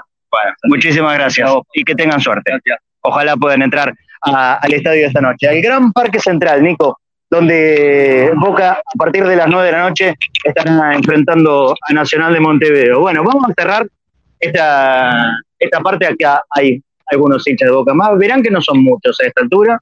Nos vamos con Seba, con Fafi Pérez, que están aquí trabajando junto al resto de los muchachos. Boca va de camiseta tradicional, pantalón y medias blancas.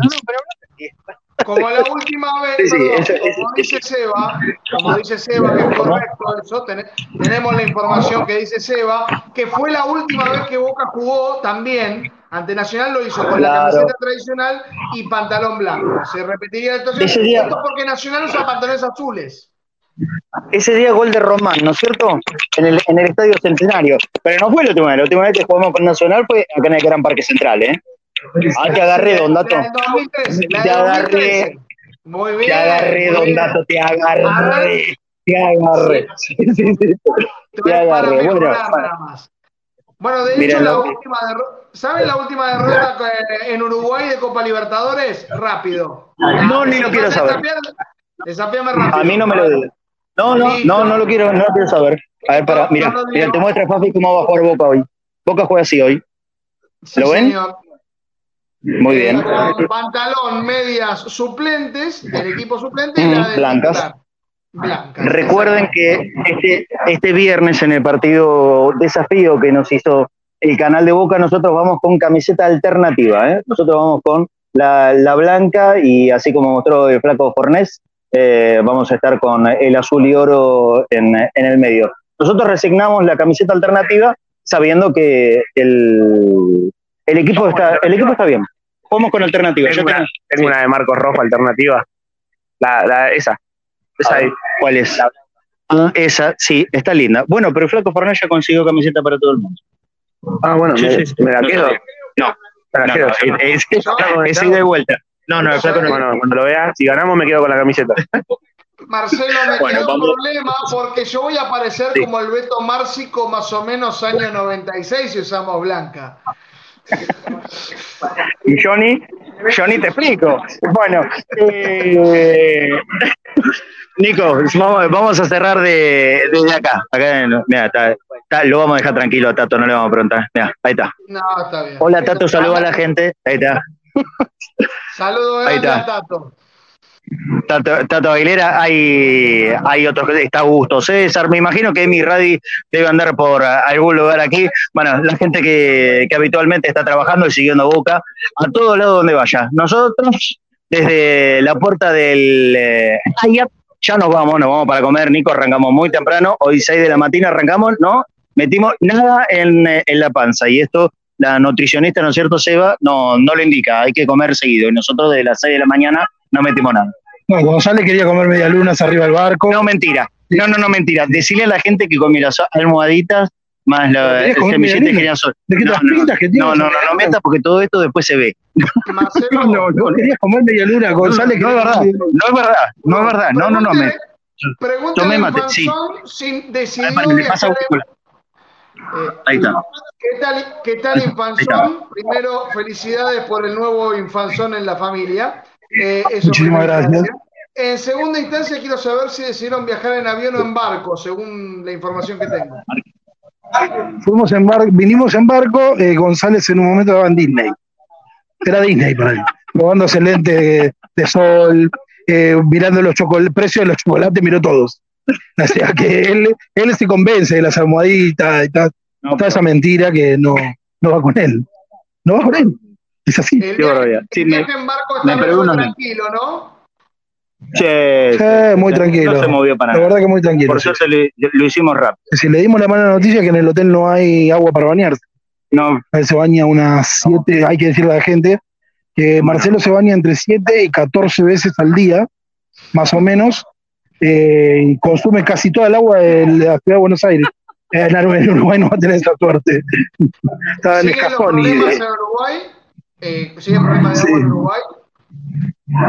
lo, está- lo están mejorando, pero igual, nos vamos a entrar en un rato. no sé, un rato, lo, en un rato lo vamos a ver en serio. Sí, sí. Bueno, muchachos. nos vamos nosotros el tenemos, tenemos trámites muy urgentes que, que hacer como comer. Perfecto, yo haré lo mismo cuando se termine el programa y estaré, por supuesto, cerrándolo lo más pronto posible para cumplir con la misma, con el mismo trámite. Bueno, acuérdense, hoy a las 8 de la noche empezamos la transmisión de Cadena Ceneice.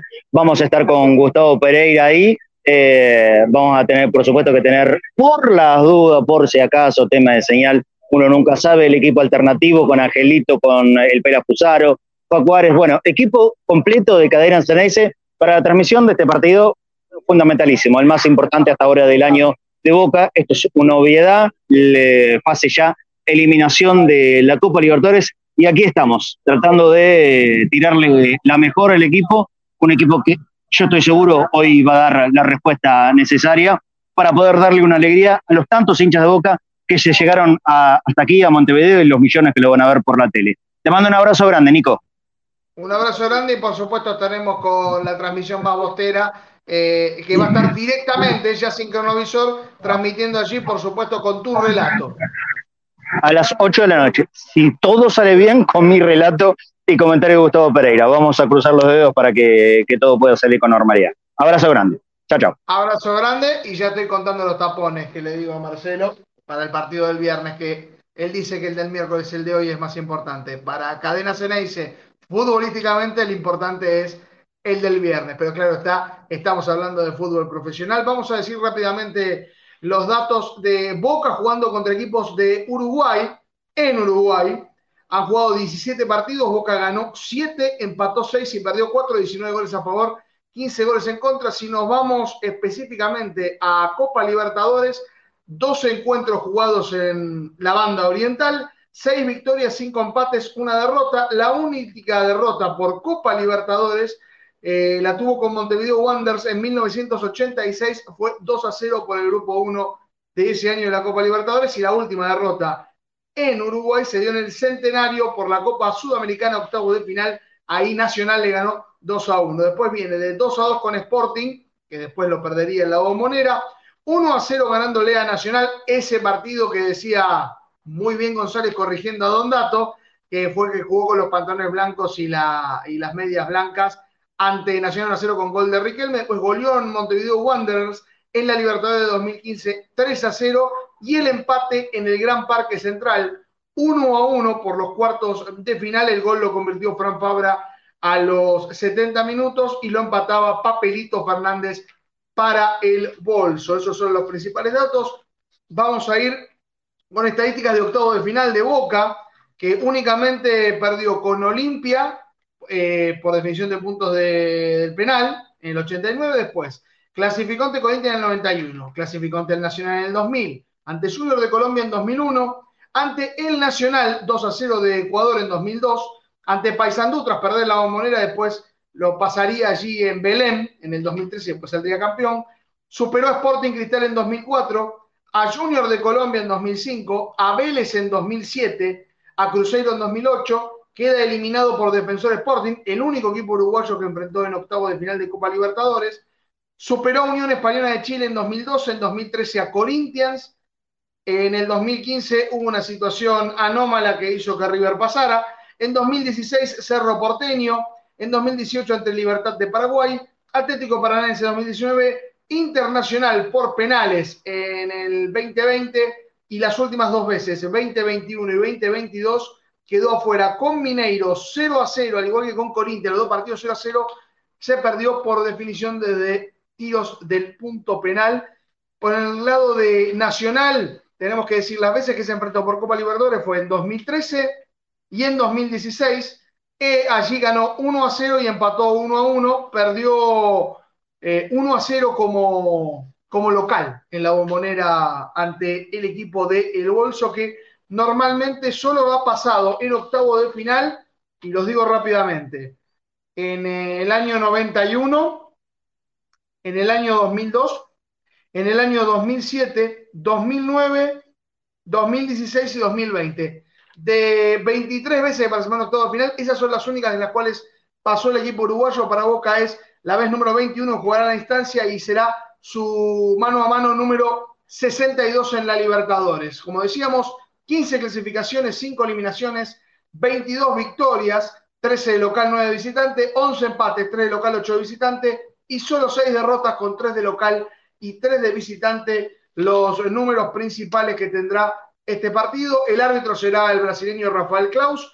La última vez eh, estuvo de visitante ante Colo Colo eh, por la zona de grupos y lo ganó 2 a 0 Boca con goles de Advíncula y Villa. Cayó 2 a 0 ante River el 2 de octubre de 2019 en aquel eh, superclásico que fue de semifinal de Copa Libertadores. Esos son los dos antecedentes que tenemos con Rafael Claus. El asistente 1 será Danilo Manis, asistente 2 Bruno Grosila, Boschila, mejor dicho, cuarto árbitro Ramón Abati. En el bar estará Wagner Reway e Igor Benvenuto, todos brasileños eh, en esa terna. Pero no solamente de Copa Libertadores eh, Boca Junior, también tenemos nuestro don dato del 2 de agosto y vamos a arrancarlo rápidamente con esta cortina y con esta presentación, por supuesto, de Todos Seguros, nuestro broker de seguros que nos da el ok para arrancar con Don Dato. Todo Servicio, un broker de seguros con 48 años en el mercado acompañando a nuestros productores y nuestros asegurados. Somos Todo Servicio, el mejor broker de seguros de la ciudad. Sabemos de seguros. Allí en Avenida La al 1700 en Mataderos, todo servicio que ya nos da el ok para arrancar con nuestro Don Dato, con la presentación correspondiente, por supuesto, aprovechando que Matute González está en Montevideo y no nos puede detener. Vamos entonces con el primer recuerdo y vamos a hablar del primer clásico, 1908, 2 de agosto de 1908.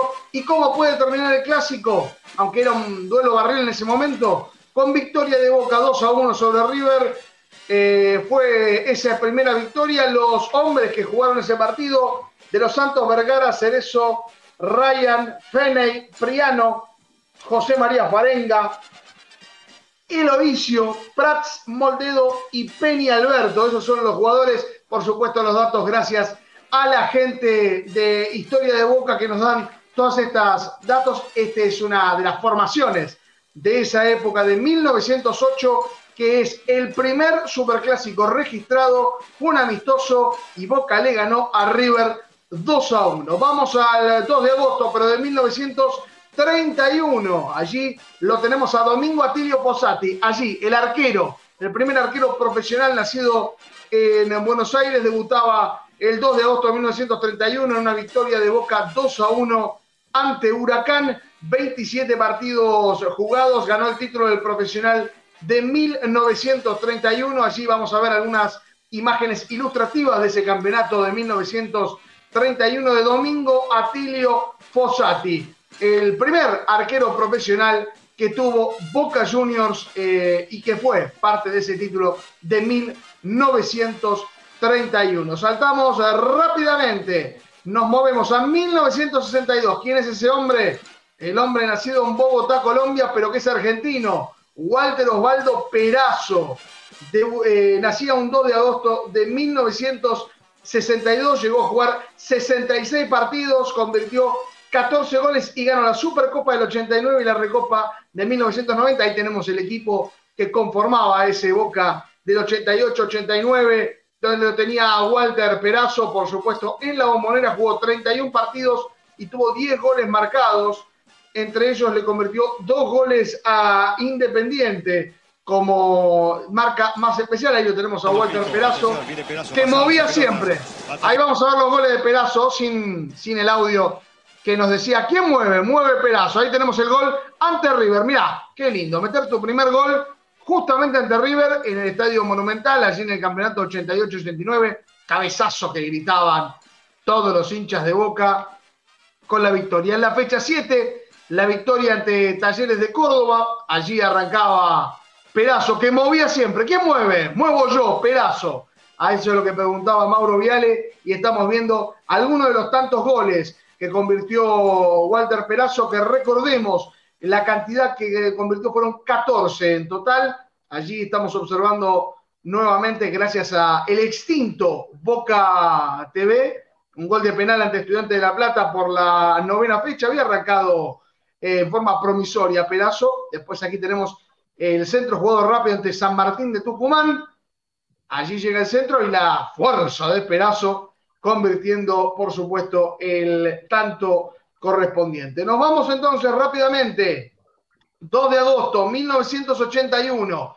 Destaco este partido porque es un partido clave por el campeonato del Metropolitano, fecha 32. Boca lo peleaba palmo a palmo con Ferrocarril Oeste. El árbitro era Iturral de la formación Gatti Suárez Mouso, Ruggeri Córdoba, JJ eh, Benítez, el chino Benítez, Alves, Diego Armando Maradona, el pitch escudero Brindisi y Perotti. Justamente Perotti fue quien convirtió el gol. Miren la patada que le metían a Maradona. No sé si es exactamente de este partido, pero le iban duro. Era la, el gran enfrentamiento entre la escuela que pregonaba con Diego Armando Maradona y la de, por supuesto, Grigol allí en Ferro. Ahí lo vemos otra vez a Diego, que no lo querían tocar. Eso yo no fui así rápidamente. Vamos a ver entonces el gol de Perotti de ese partido que significó algo muy importante para ese campeonato que Boca obtuvo en el Metropolitano 81. Si podemos observar allí el pase milimétrico de Maradona, la definición de Perotti, miren cómo se mueve toda esa bombonera, el gol de Perotti ante Ferro, un 2 de agosto de 1981, la alegría que tenía Perotti, miren, miren el pase de Maradona, perfecto, como un guante para la corrida de Perotti que se saca de encima a Gómez y define junto a un palo para ese 1 a 0. Esa fue una de las tantas victorias que a Boca le permitió alejarse de quien era su máximo rival en ese campeonato y poder obtener el Metropolitano de 1981. De 1981 nos vamos al año 2000, donde hoy juega el Tigre, pero surgió las divisiones inferiores, nacido en San Justo, provincia de Buenos Aires. Hablamos de Aaron Nicolás Molinas, quien cumple 23 años el día de hoy, que ha jugado 47 partidos, todavía no ha convertido goles, 21 de ellos de titular, 26 desde el banco y ganó tres títulos, la Copa Argentina, la Copa de la Liga Profesional y el Campeonato del año 2022. Allí lo vemos Aaron Molinas y quiero que vean una foto que a mí me encantó, más allá de que ahora está en Tigre y por ahora va a quedarse ahí, esta, esta es preciosa, pisando la pelota y un charco a la vez. La verdad que la, quería destacar más que nada esa foto. 22 partidos jugados en la bombonera de los 46 para Aaron Nicolás Molinas, hoy en Tigre, producto de las divisiones inferiores del Ceneice. Vamos entonces ahora a 2004. Eh, esta es la foto de José Omar Pastoriza, quien dirigió Boca en, aquel, en, un momentos turbulentos. De hecho, tuvo un gran problema por eh, pelearse con los referentes. De hecho, Gatti fue, jugó sus últimos partidos con Pastoriza como entrenador. Él, nacido en Rosario, provincia de Santa Fe, más identificado con Independiente, dirigió 83 partidos, 41 victorias, 23 empates, 19 derrotas. Eh, fue más conocido por esa pelea que tuvo con Gatti tras el partido con Armenio y lo que significó que ingresara Navarro Montoya y estamos observando algunas de las caras nuevas de ese Boca, algunos detalles del gráfico de aquel momento.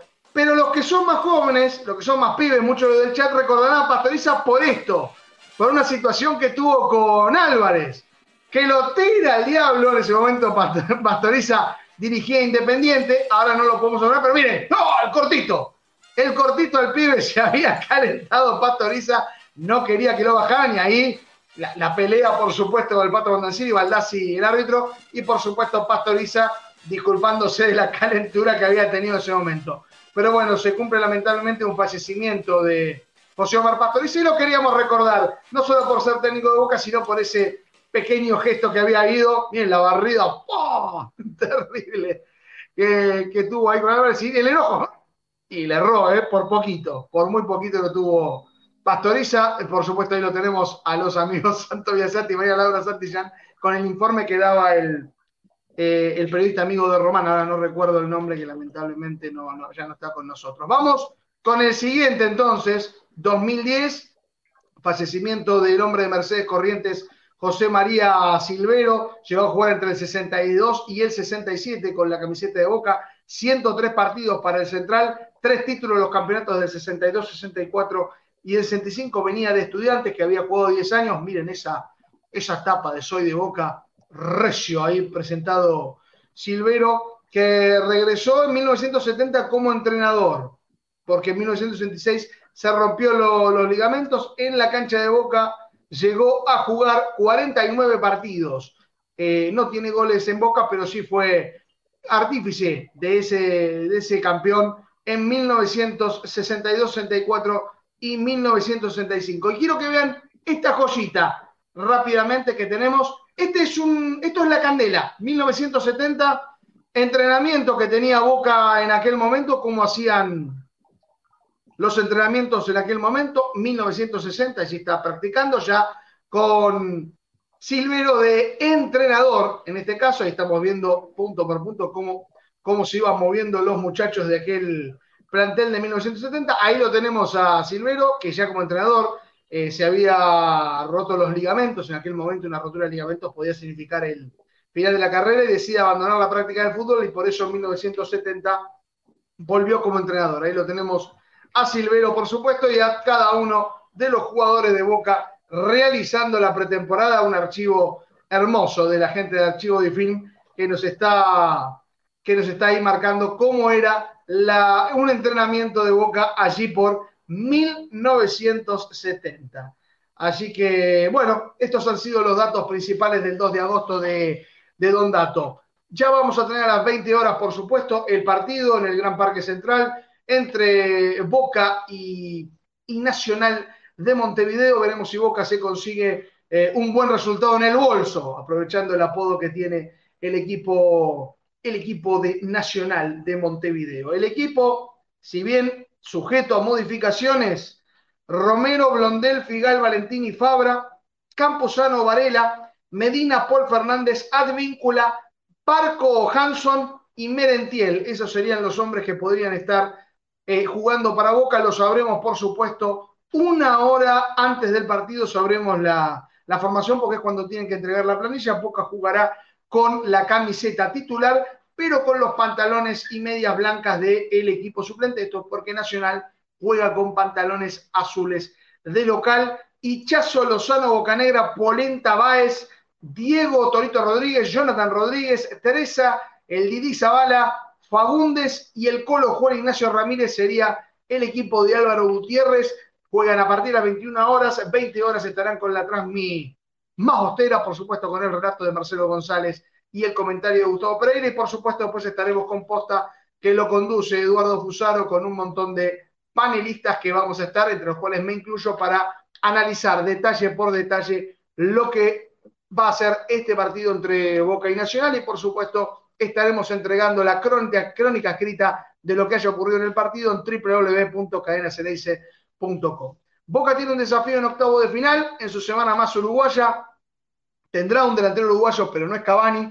Enfrentará a un equipo uruguayo que no es donde va a jugar Cavani. Y ya se está también preparando para otros jugadores que se van preparando, no solamente para la Copa Libertadores, que es lo más importante, sino para la Copa de la Liga Profesional, que va a iniciarse una vez terminados los octavos de final, la Copa Argentina y quien te dice no también eh, esa Supercopa Argentina que debe con River, esos son todos los desafíos que tendrá Boca en este 2023, que se va reforzando poco a poco, pero que para esos refuerzos tengan sentido, hay que superar a Nacional. A Boca le cuesta normalmente con equipos uruguayos, Nacional no es la excepción, Boca es favorito, pero lo tiene que demostrar en la cancha. Le espera un ambiente muy hostil y un rival con la sangre en el ojo que quiere dar el batacazo, según como dicen los uruguayos. En nuestra opinión, es un partido más que parejo. Boca en octavo de final, buscando superar a Nacional y seguir avanzando. Eso es lo que todos deseamos, todos por supuesto, los hinchas de Boca, los 2.000 que han viajado allí, los millones que se quedan en el país y por supuesto todos los que siguen Cadena CNS. Les mando un abrazo grande y nos vemos a partir de las 8 de la noche con lo que todo lo que va a dejar el partido entre Boca Nacional y posta analizando cómo le fue al equipo de Almiro. Chao, nos vemos.